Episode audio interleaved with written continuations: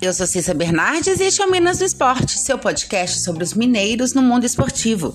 Seja futebol, vôlei, basquete ou até campeonato de peteca, eu tô aqui para contar o que acontece com as equipes mineiras no esporte. Hoje é sábado, 13 de novembro de 2021 e vamos começar falando da Superliga Feminina de Vôlei. Ontem à tarde, o Dentil Praia Clube venceu o Brasília Vôlei por 3 sets a 0, jogando em Uberlândia. Parciais de 30-28, 25-19 e 25-11. E à noite foi a vez do Itambé Minas ganhar o seu jogo, um pouco mais disputado. As Minas tenistas venceram Sesc Flamengo por 3 sets a 2, de virada. No Rio de Janeiro, as parciais foram 20-25, 22-25, 25-22, 25-16 e 15-11. As equipes mineiras voltam à quadra na próxima sexta-feira para se enfrentarem. O jogão entre Praia e Minas será às 21 horas na Arena Minas, em Belo Horizonte. E já que estamos falando de vôlei, hoje tem a Superliga masculina. Às 20 horas, Montes Claros América e Fiat Gerdau Minas se enfrentam na Arena Minas Tênis em Belo Horizonte. Às 22 horas, é o Sada Cruzeiro que entra em quadra. Vai jogar fora de, perdão, fora de casa, no Rio Grande do Norte, contra o Funvic Natal. Futebol.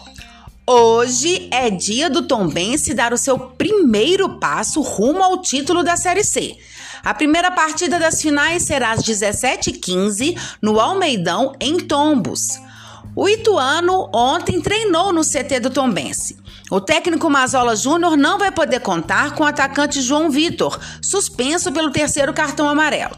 Com isso, quem deve ganhar um lugar na equipe titular é Igor Henrique, que retorna de suspensão.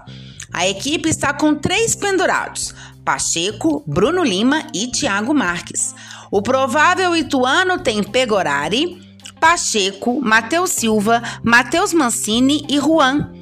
Jimenez, Caio ou Léo Duarte, Igor Henrique e Gerson Magrão, Fernandinho e Thiago Marques. O tombense do técnico Rafael Guanães terá retornos importantes para o jogo. Poupados na partida diante do Ipiranga sábado passado, o volante Eduardo Neto e o atacante Everton Galdino, que é um dos artilheiros da equipe, estão confirmados e voltam à equipe hoje à tarde. O provável tombense tem Felipe Garcia, David, Moisés, Roger Carvalho ou Bruno Bispo e Manuel. Luiz Otávio, Eduardo Neto, Jean Lucas e Edson Capa. À frente, Everton Galdino e Rubens. Pela Série B, o Cruzeiro entra em campo amanhã, às 19 horas, para enfrentar o Vitória no Barradão, em Salvador. A novidade entre os convocados para a partida é o meia Marco Antônio, recuperado de torção no tornozelo direito, que o deixou de fora das últimas quatro partidas.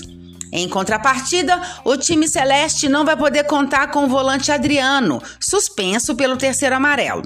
O atacante Bruno José, que está com incômodo no tornozelo direito, e o centroavante Marcelo Moreno, que está a serviço da seleção boliviana.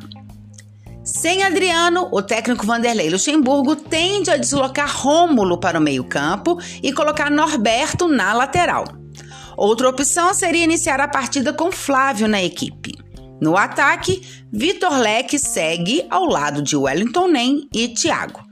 A provável escalação do Cruzeiro para o jogo de amanhã contra o Vitória tem Fábio, Norberto, Rodolfo, Eduardo Brock e Felipe Augusto. Rômulo, Lucas Ventura e Giovanni. Vitor Leque, Wellington Nem e Thiago. O time celeste é o 11 na Série B com 46 pontos, enquanto o Vitória é o 18 com 37. Pela Série A, o América entra em campo hoje, às 18h30, no Independência, quando recebe o Grêmio, pela 32ª rodada da competição. Será o reencontro do Coelho com seu ex-técnico Wagner Mancini. O América tem os retornos de Bruno Nazário e Fabrício Daniel, que estavam suspensos.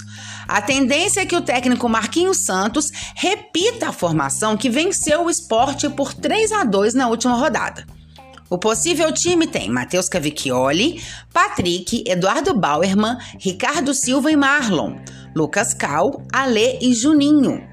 Ademir, Felipe Azevedo e Sarati.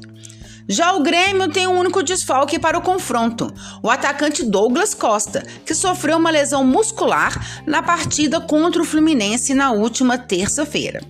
Mancini tem dúvidas para escalar o tricolor. Com o retorno do volante Thiago Santos, o treinador pode retomar a formação com três volantes. E na lateral direita, Rafinha disputa vaga com Wanderson. A provável escalação gremista tem Breno, Wanderson ou Rafinha, Jeromel, Kahneman e Cortez, Thiago Santos ou Sarará, Lucas Silva, Alisson ou Elias, Campas ou então o Sarará nesta posição e Ferreira. À frente, Diego Souza. E o Atlético só volta a campo na terça-feira, dia 16, quando enfrenta o Atlético Paranaense na Arena da Baixada, em Curitiba, pela 33ª rodada. A partida será às 16 horas e terá transmissão da TV Globo. O time treinou hoje pela manhã na cidade do Galo. Futebol feminino. Enfim, temos a data e o horário da finalíssima do Campeonato Mineiro. Atlético e Cruzeiro jogam pela taça no dia 21 de novembro, domingo que vem, às 11 da manhã, no Mineirão. E na segunda-feira tem a grande final da Liga MGFL Nova de Futebol Americano.